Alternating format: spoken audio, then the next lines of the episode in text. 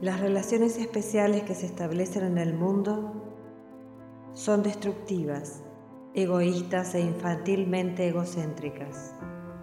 Mas, si se le entregan al Espíritu Santo, pueden convertirse en lo más sagrado de la tierra, en los milagros que señalan el camino de retorno al cielo.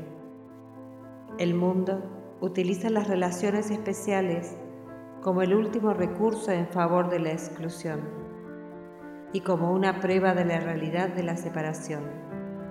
El Espíritu Santo las transforma en perfectas lecciones de perdón y las utiliza como un medio para despertarnos del sueño. Cada una representa una oportunidad de sanar nuestras percepciones y de corregir nuestros errores. Cada una es una nueva oportunidad de perdonarnos a nosotros mismos, perdonando a otros. Y cada una viene a ser una invitación más al Espíritu Santo y al recuerdo de Dios.